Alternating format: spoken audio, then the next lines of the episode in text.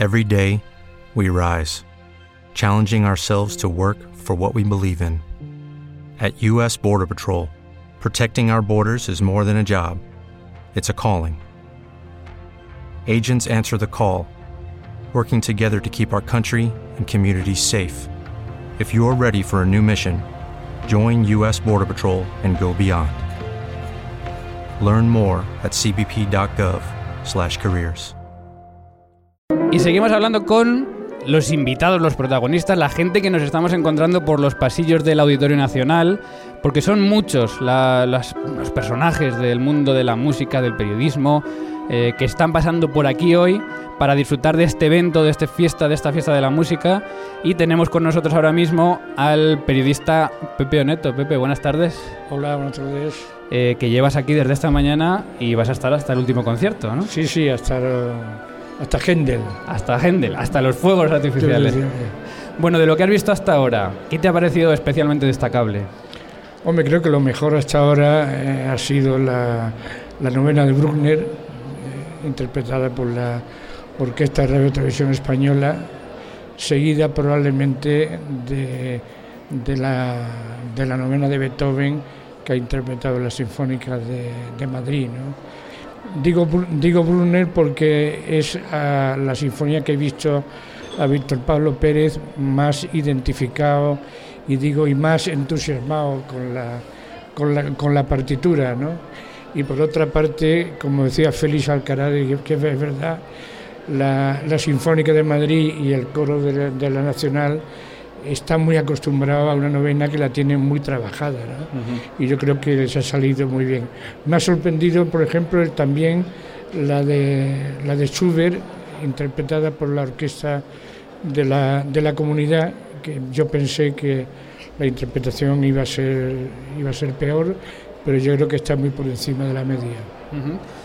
Eh, ¿Cómo estás viendo a Víctor Pablo Pérez? Porque lleva un- ya lleva tres, le quedan dos conciertos y... No, aguanta bien. Aguanta bien. Yo creo que está acompañado de un médico, amigo mío, eh, que prácticamente al final de cada concierto le está tomando la atención, eh, no, no hay ningún problema.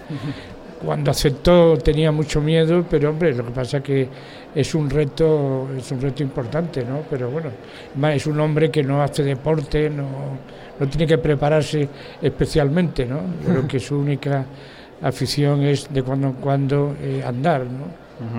Eh, Pepe, bueno, tú sabemos por las redes sociales además que tu asistencia a los conciertos es prácticamente semanal. Eh, ¿Cuántos conciertos puedes ver casi al mes o a la semana? No, más, más que semanal. Eh, vengo normalmente a la, a la Orquesta Nacional los sábados y entre semana vengo también algún que otro, con lo cual digo yo que muchas veces estoy más en, en el auditorio que en mi casa, ¿no? porque entre lo que tienes fuera y tus aficiones, pero bueno, es con lo que disfrutas realmente. ¿Y qué te parece tú que estás habituado a venir a este auditorio, el ambiente que hay hoy en esta fiesta de, de la música?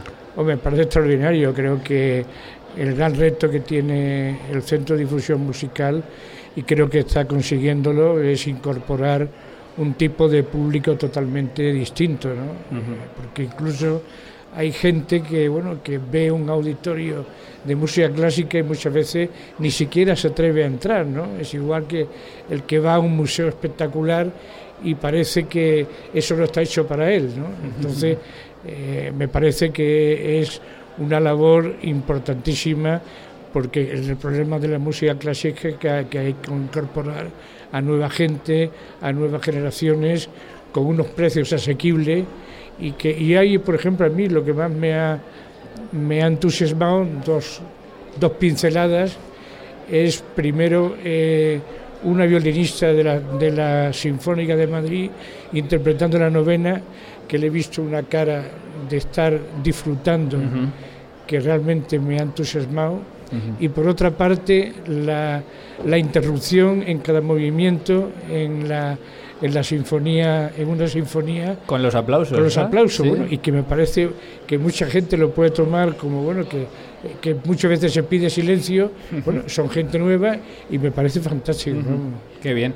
Eh, para acabar, Pepe, estamos haciendo este ranking eh, y que me gustaría saber cuál es tu novena. No, no de las que has escuchado hoy la versión que más te ha gustado, sino la sinfonía como obra de estas nueve novenas que a ti más te gusta. Hombre, como obra, como obra, eh, hay una obra monumental que es la novena de Bruckner. Eh, yo se la, se la he oído una vez a Sergio Stalevidaque, que es especialista en Bruckner, y realmente ha sido el concierto más espectacular que he visto en mi vida.